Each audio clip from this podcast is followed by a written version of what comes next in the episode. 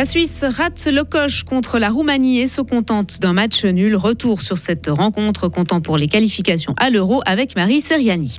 Cointrin se prépare à l'assaut des voyageurs estivaux. 3 millions de personnes pourraient transiter par l'aéroport cet été.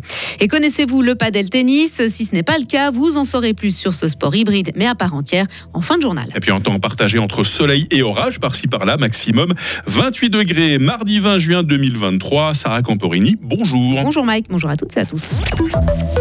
L'équipe de Suisse de football peut s'en vouloir. Ah oui, elle avait tout pour battre la Roumanie hier soir dans les qualifications pour l'Euro 2024. Et pourtant, la sélection de Mourati Akin a dû se contenter d'un match nul 2 à 2. Suffisante et à bout de souffle, elle s'est relâchée jusqu'à voir ses adversaires égalisés. Marie Seriani, vous revenez sur ce faux pas. L'équipe de Suisse restait sur trois victoires de suite contre la Biélorussie et Israël au mois de mars et contre Andorre samedi. L'objectif était donc clair, fêter un quatrième succès de suite pour creuser son avance en tête de son groupe. La soirée a d'ailleurs bien commencé. Le jeune voix Azeki Amdouni, intenable cette saison, a marqué deux fois lors de la première mi-temps. Mais dès le moment où l'attaquant a quitté le terrain à la 59e minute, sûrement pour se ménager en vue de l'Euro M21 auquel il participera cette semaine, les choses se sont gâtées.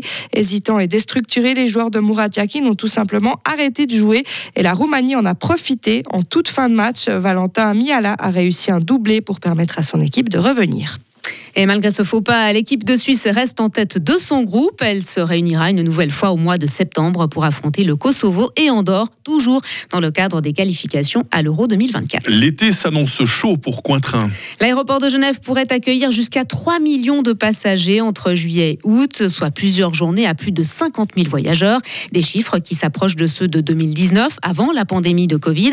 Euh, mais des facteurs extérieurs pourraient jouer les troubles faits, des grèves du personnel, la congestion du trafic aérien ou encore la météo. Jean-Marc Tevna, directeur d'EasyJet Switzerland. L'idée, c'est de faire un programme qui tienne la route le plus possible, mais néanmoins, lorsque vous avez un aéroport qui ferme pour une raison ou une autre, nous, on n'a pas tellement d'autres choix que d'annuler. Hein. Le but aussi derrière, c'est de pouvoir reproposer euh, des alternatives à nos passagers. Donc, c'est d'être euh, proactif à ce niveau-là lorsque vous avez une destination ou euh, un pays qui subit des fermetures, que ce soit pour la météo ou bien pour le contrôle aérien, c'est de pouvoir assez rapidement donner des solutions à nos passagers. On a donné d'ailleurs l'intégralité de management de la perturbation à nos passagers grâce à l'application qu'ils ont individuellement. Ils peuvent eux-mêmes refaire les réservations euh, sans avoir à aller à un guichet, faire une queue, etc. Donc on essaye d'être le plus proactif au niveau de la gestion individuelle de ces retards de façon à ce qu'ils puissent finalement trouver des alternatives le plus vite possible. Des propos recueillis par nos confrères de Radio Lac.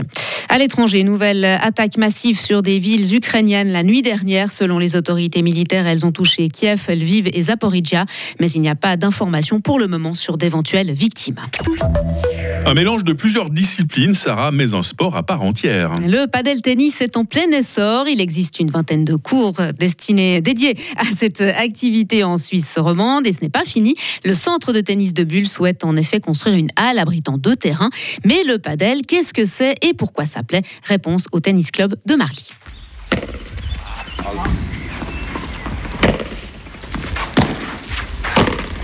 Jean-Jacques Bicher, dit Bibiche. Euh, je suis le président du club. Quand j'ai repris la présidence du club, il manquait des membres. Il fallait trouver des solutions qui animent cet endroit. Le tennis, c'est un truc qui est bien, mais il y a beaucoup de tennis sur Fribourg. Hein. Il y a beaucoup de halles de tennis également. Et puis, il fallait trouver quelque chose d'autre. Je m'appelle euh, Bertrand Tsano. Je suis dans le comité du tennis club Marly. Et puis, je suis responsable padel. Alors, quand on, a commencé la première fois ici au club, tout le monde pensait que le padel se faisait sur un lac. En fait, le paddle, c'est un sport qui est en train d'évoluer. C'est un peu un, mélange entre le squash et puis un tennis. Ça joue avec des vitres, quatre murs, c'est un peu plus petit, avec une, des balles similaires et puis avec une petite raquette. Pour un débutant qui a fait ni paddle ni tennis, c'est beaucoup plus simple de commencer avec le paddle car euh, la balle prend moins d'effet. Le tennis, il faut quand même, en tout cas, une année, une année et demie pour savoir un petit peu jouer. Le padel, on peut assez vite commencer à son niveau, bien sûr. Mais techniquement, c'est beaucoup plus facile. Sacha Puro de Villars-sur-Glane. Euh, ce qui me plaît vraiment, c'est le mélange de squash tennis. Et surtout, ben, moi, je fais principalement du squash et du badminton. Donc, c'est l'occasion de jouer une fois dehors. Pour la beauté du point, on le donne. Et sachez encore que le padel se joue toujours deux contre deux. Et pour connaître tous les spots fribourgeois de ce sport, eh bien rendez-vous sur Frappe. Voilà, ne pas confondre padel, P-A-D-E-L, avec le stand-up padel. hein. Voilà, la discipline chère à notre amie Karine Baumgartner, qu'on salue au passage. Merci beaucoup, Sarah. Retrouvez toute l'info sur frappe et frappe.ch.